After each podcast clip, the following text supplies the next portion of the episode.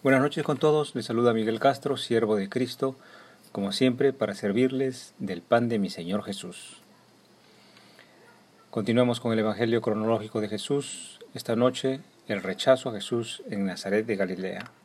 Le dedico esta charla a mi hermano Enrique Ibarra, cuya madre se encuentra en cuidados intensivos por efectos del COVID-19 en este momento que el Señor tenga misericordia de ella y la recupere de salud. Que sea esta nuestra oración de esta noche para su pronta sanación en el nombre del Señor Jesús. Meditábamos la charla pasada cómo el oficial herodiano se desprende de su compromiso religioso y su compromiso político para acudir a Jesús para salvar a su hijo. Y reflexionamos cómo cada religión de hoy debe dejar atrás costumbres y pensamientos religiosos y seculares que no producen buenos frutos, sino que distraen de practicar las enseñanzas del Maestro. Usted debe reflexionar haciéndose estas preguntas. ¿Las costumbres y tradiciones que practico me motivan o me reprenden con relación a perdonar 70 veces 7, a amar a los enemigos? ¿Sus costumbres y tradiciones religiosas le anima a evitar el chisme sin sustento o a maldecir de sus gobernantes? Si sus costumbres y tradiciones religiosas no están produciendo buenos frutos espirituales en usted, pregúntese si este verso se aplica para usted. Isaías 29:13. El Señor me dijo, Este pueblo me sirve de palabra y me honra con la boca, pero su corazón está lejos de mí, y el culto que me rinde son cosas inventadas por los hombres y aprendidas de memoria. Recuerde que se lo digo por amor a usted, para su bendición y semejanza con el Todopoderoso, Sanador y Salvador. Continuemos leyendo en el Evangelio en la línea del tiempo. Oremos juntos. Oh Padre Celestial, te doy gracias por este día que me das salud para poder servirte, Señor, para poder exhortar y motivar a todos aquellos tú, a tú me envías, Señor, para poder hablar de ti y de tu santidad. Leemos el Evangelio en el nombre de Jesús, en el nombre del Padre, del Hijo y del Espíritu Santo. Lucas 4 del 16 al 31. Vino a Nazaret, donde estaba, donde se había criado, esto es Jesús, y en el día de reposo entró en la sinagoga conforme a su costumbre y se levantó a leer. Comentario. Jesús acaba de sanar sin haber viajado a Capernaum, ciudad del oficial herodiano y tan solo pronunciando su voluntad con su palabra, sana al hijo de este oficial. Recuerde que todas las palabras de Jesús son medicina para el hombre. Para poner esto en contexto, es como si una persona conocida, un hileño de nacimiento, entrara en una iglesia, una parroquia de la ciudad de Hilo y saliera al púlpito a leer la escritura y a reflexionar sobre la escritura en ese día. Leamos, continuemos leyendo Lucas 4. En el versículo 17 dice, y se le dio el libro del profeta Isaías, y habiendo abierto el libro, halló el lugar donde estaba escrito, El Espíritu del Señor está sobre mí, por cuanto me ha ungido para dar buenas nuevas a los pobres. Me ha enviado a sanar a los quebrantados de corazón, a pregonar libertad a los cautivos y vista a los ciegos, a poner en libertad a los oprimidos, a predicar el año agradable del Señor. Comentemos, no es casualidad que Jesús haya leído esta escritura, pues toda la escritura, a la luz del Espíritu de Dios, es para semejanza con el Salvador. No todos los que leen las escrituras estarán con el Espíritu de Dios dentro de ellos y lo pueden identificar por los frutos de estas personas. Usted podrá reconocer si una persona está en el Espíritu Santo por los frutos espirituales de esta persona y no por los vestidos que usa o los instrumentos que opere o que vista. Jesús es literalmente y en toda su magnitud está ejerciendo la voluntad del Padre Celestial con el Espíritu Santo, siendo un único Dios, y Jesús misma lo precisa en el siguiente verso. En el verso 20 dice, y enrollando el libro, lo dio al ministro y se sentó, y los ojos de todos en la sinagoga estaban fijos en él. Los habitantes de Nazaret pusieron sus ojos en Jesús. Esto sucede dentro de un ámbito espiritual. El hecho de que usted esté escuchando este segmento del programa no proviene ni de sangre ni de carne, sino de voluntad del Padre Celestial, a quien usted no puede mirar visiblemente. Sus ojos están puestos, no están puestos en este Miguel, sino en Jesús y sus enseñanzas, de quien yo doy testimonio. En el versículo 21 dice, y comenzó a decirles, hoy se ha cumplido esta escritura delante de vosotros.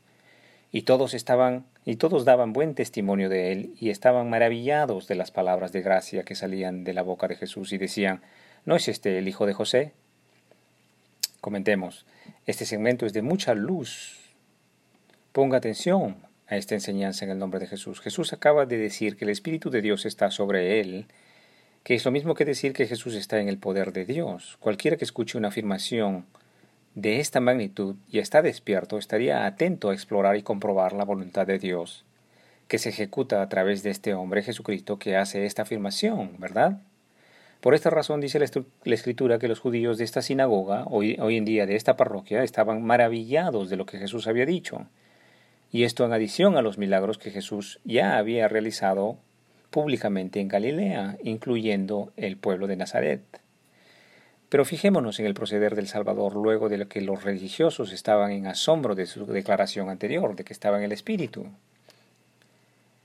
Versículo 23 dice, Él les dijo, sin duda me diréis este refrán, médico, cúrate a ti mismo de tantas cosas que hemos oído que se han hecho en Capernaum, haz también aquí en tu tierra.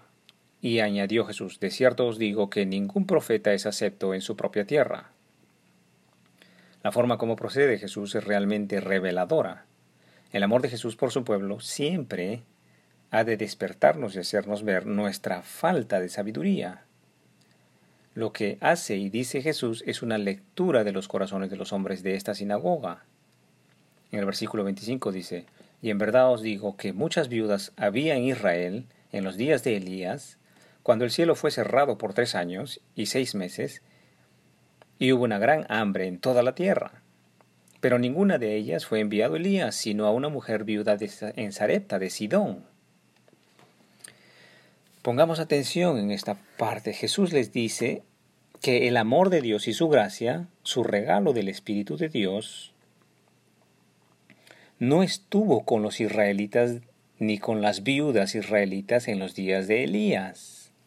Elías no fue enviado al rescate de estos israelitas, sino que fue enviado a una mujer no israelita en Sarepta de Sidón, a quien Dios sí atendió a través de Elías. Es como si un hileño entrara en su parroquia hoy día y le dijera, hay muchas viudas en esta congregación por el COVID-19, pero no he sido enviado por Dios a atender a estos religiosos de vuestra congregación? ¿Qué sentimientos afloran en su corazón en este momento que lo que digo? Sigamos revisando la enseñanza del Maestro, porque la repite mientras usted reflexiona sobre los sentimientos de su corazón acerca de mis palabras. En el versículo 27 dice, Jesús dice, y muchos leprosos habría en Israel, había en Israel en el tiempo del profeta Eliseo, pero ninguno de ellos fue limpiado sino Naamán el sirio. Al oír estas cosas, todos en la sinagoga se llenaron de ira. De igual manera, en el nombre de Jesús, yo digo como comentario, hay muchos enfermos de COVID-19 de su religión, pero ninguno serán limpios sino los extranjeros, como Naamán de Siria. Medite, ¿qué sentimientos le provocan mis palabras? El verso 29 dice, y levantándose, estos los judíos, le echaron fuera de la ciudad y le llevaron hasta la cumbre del monte sobre la cual estaba edificada la ciudad de ellos, para despeñarle. Mas él pasó por en medio de ellos y se fue.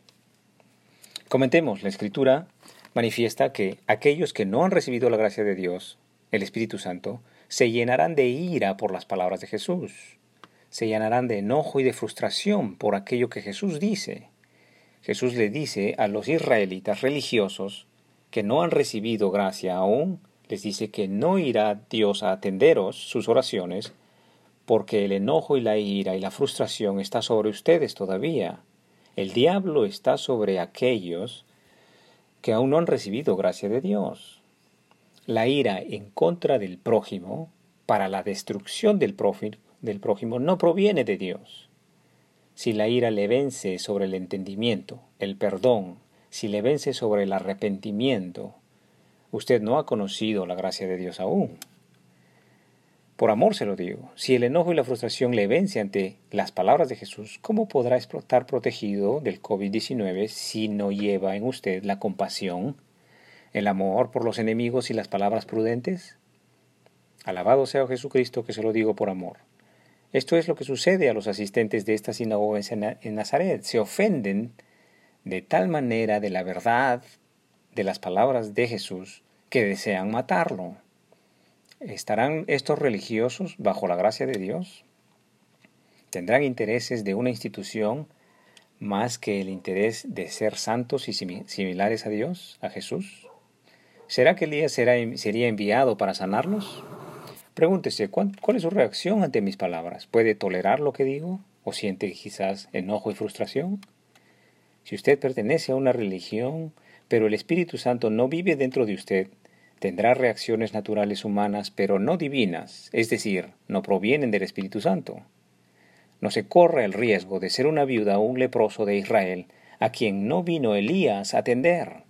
Se lo digo por amor. Dios es un Dios de vivos. Las enseñanzas de Jesús deberán estar vivas en usted y Dios inclina su oído a vuestras oraciones. Se lo digo por amor. Yo soy un Naamán de Siria, extranjero de mi religión natal, y ahora sigo exclusivamente, únicamente las enseñanzas del sanador y salvador Jesús de Nazaret, y le motivo a usted también a seguirlo. Él tiene a sus hijos en sus manos y les sana. Entregue su voluntad a las enseñanzas del Maestro, y Él le protegerá y le sanará. Bendito sea Jesucristo. Muchas gracias por su tiempo. Hasta aquí hemos meditado la escritura. Que el Señor nos permita seguir sirviéndole el día de mañana. Que el Señor os acompañe en vuestro angosto caminar, el ejercicio vivo de la palabra de Dios. En el nombre del Padre, del Hijo y del Espíritu Santo. Amén.